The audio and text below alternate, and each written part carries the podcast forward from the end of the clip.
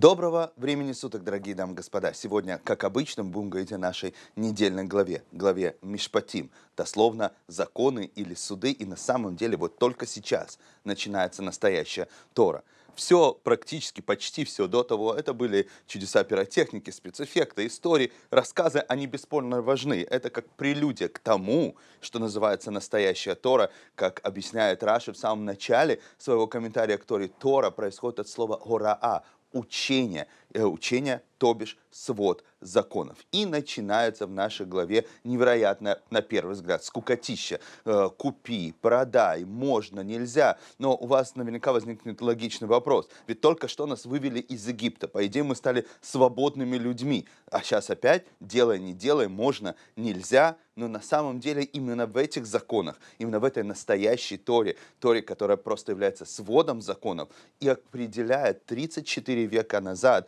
наша святая Тора, что значит быть по-настоящему свободным человеком. Этот парадокс подчеркивается, подчеркивается в первом законодательстве, которое нам приводится в нашей главе, когда говорится о купле-продаже еврейского раба. Вы скажете, какой раб? Ведь только нас вывели из рабства. Опять рабство, подчеркивает Тора говорит, что настоящая свобода – это не отмена рабства, это не сказать, что рабство не существует. Это естественное состояние человека, но свобода заключается в том, что человек сам имеет право выбирать, быть им рабом или не быть ему рабом. Об этом и говорятся эти законы. А если такая природа существует, как рабство, то ее нужно законодательно описать. А выбор всегда останется за нами. Но есть еще более важный урок, на мой взгляд, из всего, всей этой идеи, если так можно сказать, уголовного кодекса, который с этого момента практически полностью и является Торой.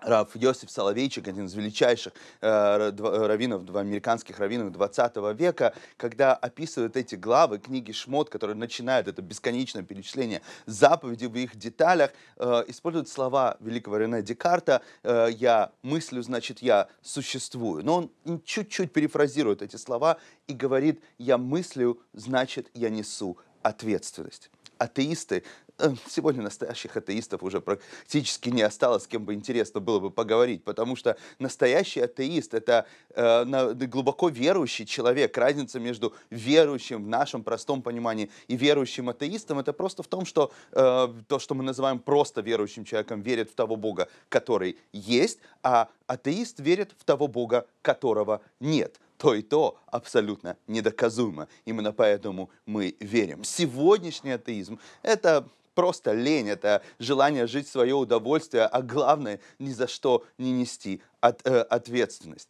Тора говорит нам, у всего есть причинно-следственная связь. Каждое наше действие влияет на состояние всего мироздания, всей Вселенной и начинает давать нам законы, по которым эта Вселенная существует, для того, чтобы мы могли быть по-настоящему свободными людьми и нести ответственность за свои поступки, а не преклоняться своему себе, самому себе как сказано, уголовный кодекс надо чтить, но незнание не уголовного кодекса не освобождает от ответственности. И, конечно, прикольно думать, что все случайно, рандомально и жить в свое удовольствие, но, дамы и господа, по-настоящему быть свободным человеком, это значит думать, осознавать, осмысливать ту причинно-следственную связь, которая есть в нашем мироздании. Для этого и есть наши законы. Поэтому давайте будем свободными людьми и будем учиться думать вместе. Успехов! До встречи!